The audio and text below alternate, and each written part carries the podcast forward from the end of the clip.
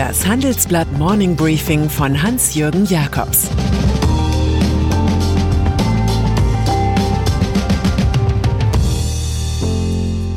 Guten Morgen allerseits. Heute ist Mittwoch, der 3. März, und das sind heute unsere Themen. Corona-Mutmacher Joe Biden. Berliner Pandemiegipfel mit vagem Stufenplan und nach zehn Jahren ein Lobbyregister.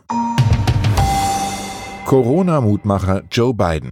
Wenn sich heute die Bund-Länder-Konferenz mal wieder in Sachen Corona zusammenschaltet, täten ein paar ehrliche Worte gut. Staaten wie die USA und Großbritannien, die vor einem Jahr im Viruskampf jäh versagten, sind heute viel weiter als die Deutschen, die Weltmeister im Selbstanspruch.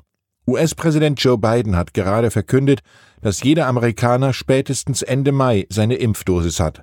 Merck produziert das Serum von Johnson Johnson und wenn wir schon bei Ehrlichkeit sind, Kritik an der EU-Bürokratie wegen ihrer Genehmigung und Beschaffung von Impfstoffen ist Pflicht. Österreich schaut mit Dänemark, was in Israel zu holen ist. Die Slowakei impft, wie Ungarn, das in der EU noch gar nicht zugelassene Sputnik 5 aus Russland. Wenn das so weitergeht, ist Ursula von der Leyen eine Herdenführerin ohne Herde. Vager Stufenplan. Mitten in der deutschen Schnauze-Vollstimmung verabreicht Angela Merkel ihre gewohnt bittere Medizin. Weiterer Lockdown bis 28. März. Doch weil auch die Kanzlerin um die angegriffenen Nerven im Volk weiß, bemüht sie einen vagen Stufenplan der Hoffnung. Für die nächsten Wochen und Monate wird es bei stabilem Infektionsgeschehen einen Vierklang geben aus Impfen, Testen, Kontaktnachvollziehung und Öffnungen, heißt es im Entwurf der Beschlussvorlage. Als Inzidenzwert wird 35 genannt. Den akzeptieren viele Top-Politiker schon gar nicht mehr. Vierklang, das deutet wie im Jazz auf einen fulminanten Septakkord hin. Da es aber sowohl an Impfdosen als auch an Testkapazitäten fehlt und die App zur Kontaktverfolgung auf den Namen Default hört, ist das Ganze zunächst einmal eine rhetorische Mogelpackung. Free Jazz. Bröckelnder Rückhalt. Auch die Wirtschaftswissenschaftler loben die Pandemiepolitik nicht mehr über den grünen Klee wie noch vor einem Jahr. Inzwischen sind 47 Prozent der befragten Professorenschaft eher unzufrieden oder sogar sehr unzufrieden mit der Corona-Wirtschaftspolitik. Nur noch zwei Prozent sind sehr zufrieden. Das besagt ein Panel des IFO-Instituts und der Frankfurter Allgemeinen Zeitung. Die Gründe für den gestiegenen Frust sind die der Bürger. Die Politik sei zu langsam und zu unflexibel. Es fehlten Öffnungsperspektiven und unbürokratische Hilfen für die Firmen. Mit Wilhelm Busch könnte man anmerken, zu viel und zu wenig Vertrauen sind Nachbarskinder. Eignung als Abschlussprüfer. Weil die Wirtschaftsprüfer von EY jahrelang uneingeschränkt die Bilanzen des pleitegegangenen Betrügerkonzerns Wirecard testiert haben, sind sie zu Spottfiguren in der Öffentlichkeit geworden. Sie verloren Ruf und Aufträge. Commerzbank und KfW sind als Kunden weg. DWS und Deutsche Telekom kommen nicht. Nun droht weiterer Kummer. Die Finanzaufsicht BaFin prüft, ob es angemessen ist, dass EY weiterhin die Bilanzen diverser deutscher Konzerne prüft. Möglicherweise sei die Erreichung des Prüfungszwecks gefährdet, wie aus einer Antwort des Bundeswirtschaftsministeriums auf eine Anfrage der FDP hervorgeht, die uns vorliegt.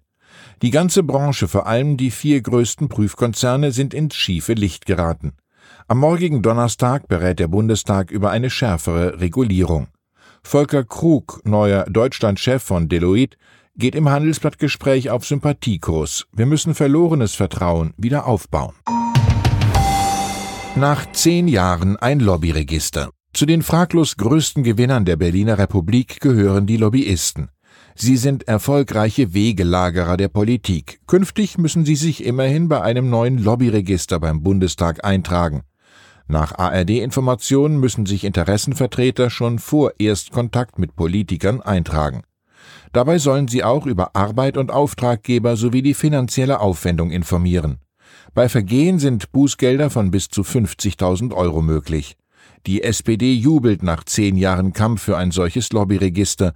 Die Union dagegen verweist auf ihren Erfolg, dass die konkrete Aufbereitung der Lobbyistentaten bei der Erarbeitung von Gesetzen entfällt.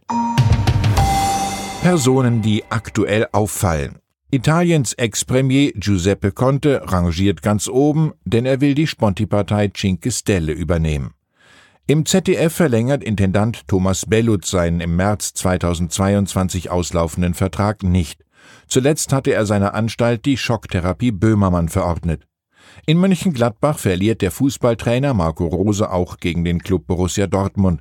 Zudem wechselt er nach Saisonende mit dem Auftrag zu gewinnen. Und der bekannte Münchner Vermögensverwalter Jens Erhard sagt im Handelsblattgespräch etwas über Bitcoin zum Mitschreiben. Die größte Blase aller Zeiten. Druck auf Bin Salman. Für westliche Industriekonzerne ist der saudische Kronprinz Mohammed bin Salman ein Garant für Aufträge und Umsatz. Doch der politische Druck auf ihn wächst. Die Organisation Reporter ohne Grenzen hat gegen ihn beim Generalbundesanwalt in Karlsruhe Strafanzeige wegen Verbrechen gegen die Menschlichkeit erstattet. Es geht um die Inhaftierung von 34 Journalisten und die Ermordung des Autors Jamal Khashoggi im saudischen Konsulat in Istanbul.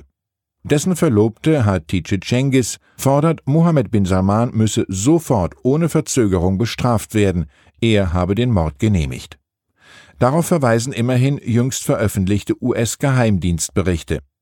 Die Wahrheit sei einmal mehr zutage getreten, erklärt Cengiz, das genüge aber nicht. Wahrheit ist nur bedeutsam, wenn sie hilft, Gerechtigkeit zu erreichen. Weil US-Präsident Biden auf Sanktionen gegen Mohammed bin Salman verzichtet, schreibt die Washington Post entrüstet vom Freifahrtschein für Mord. Und dann ist da noch der Berliner SPD-Recke Wolfgang Thierse. Thierse beschwerte sich vor Jahren mal über die Schwaben im Prenzlauer Berg, die nicht wecken, sondern Schrippen beim Bäcker orderten. Nun fühlt sich der einstige Bundestagspräsident von Parteichefin Saskia Esken und ihrem Vize Kevin Kühner beschädigt. Die hatten sich beschämt über Sozialdemokraten gezeigt, die ein rückwärtsgewandtes Bild der SPD zeichnen würden. Das bezog sich auf ein Essay Thierses über Identitätspolitik. Darin wandte er sich gegen eine zu weitgehende Cancel Culture also gegen das Anprangern Einzelner wegen eines vermuteten Fehlverhaltens. Und er hatte Blackfacing als elementaren Teil der Kulturgeschichte gelobt. Weiße schminken sich dabei, um Schwarze darzustellen.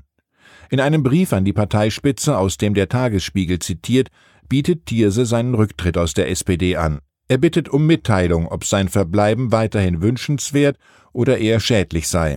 Er selbst habe Zweifel, wenn sich zwei Mitglieder der Parteiführung von mir distanzieren. Der Streit ließe sich vielleicht bei einem Frühstück mit Kaffee und Schrippen am besten lösen.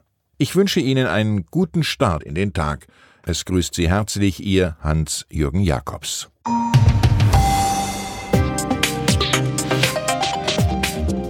17 Uhr sprechen wir bei Handelsblatt Today über alle Themen, die die Finanzwelt bewegen. Das kann auch das Thema Nachhaltigkeit sein, das in allen Bereichen unseres Lebens immer wichtiger wird und längst auch in der Finanzwelt angekommen ist.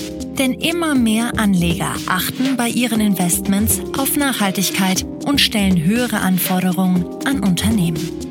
Dieses und andere Themen präsentiert von unserem Initiativpartner, der Hypo Vereinsbank Private Banking.